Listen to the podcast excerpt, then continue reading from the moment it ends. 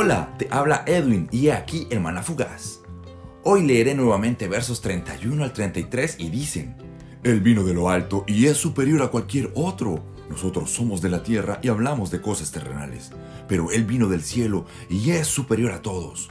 Él da testimonio de lo que ha visto y oído, pero que pocos creen en lo que les dice. Todo el que acepta su testimonio puede confirmar que Dios es veraz, pues Él es enviado por Dios y habla las palabras de Dios, porque Dios le da el Espíritu sin límites. El Padre ama a su Hijo y ha puesto todo en sus manos. Los que creen en el Hijo de Dios tienen vida eterna. Los que no obedecen al Hijo nunca tendrán vida eterna, sino que permanecen bajo la ira del juicio de Dios. Como buen profeta, Juan el Bautista conocía las escrituras, cada promesa acerca del Mesías, Mesías que ya caminaba entre ellos y a quien poco tiempo atrás el mismo Juan bautizó. También recordemos que fue el mismo Juan el Bautista quien saltó en el vientre de su madre cuando ésta se encontró con María, quien en ese momento cargaba a Jesús en su vientre. Ahora, en los versos leídos encontramos la descripción, diría yo, divina que Juan está entregando.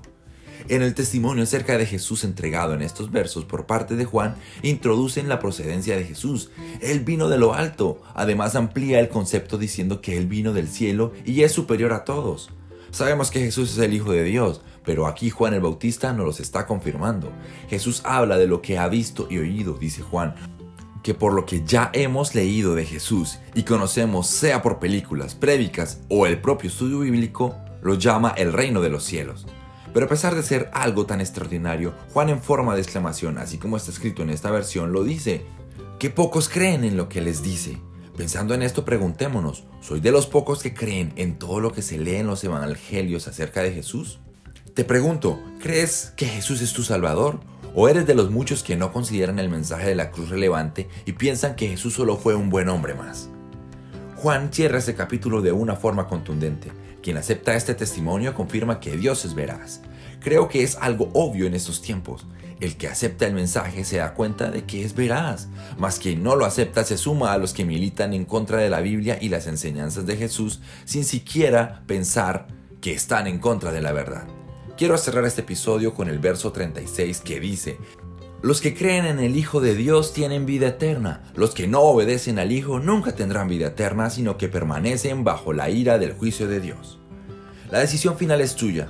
Quizás este mensaje pueda sobrar en tu vida, ya que tienes una relación con Dios y eres de los que ya han pasado de muerte a vida, pues has decidido apartarte de tus pecados y caminar en pos de la cruz, obedeciendo los mandatos de Dios y haciendo su voluntad.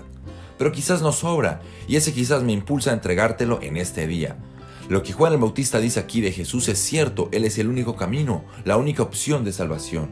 Este mensaje en el verso 36 es similar a lo que leíamos a comienzos de estos audios en Ezequiel 33, un llamado a arrepentirnos y obedecer al Señor, obedecer a Jesús.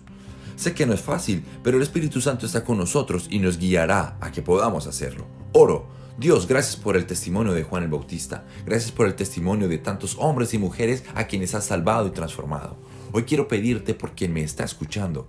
Clamo que si aún no ha decidido creerte y obedecerte, hoy sea el día para hacerlo.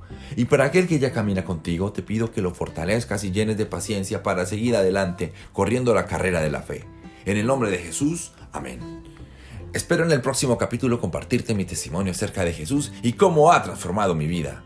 Recordándote la necesidad de leer la Biblia y meditar en las escrituras, el maná fugaz, que tengas un excelente día.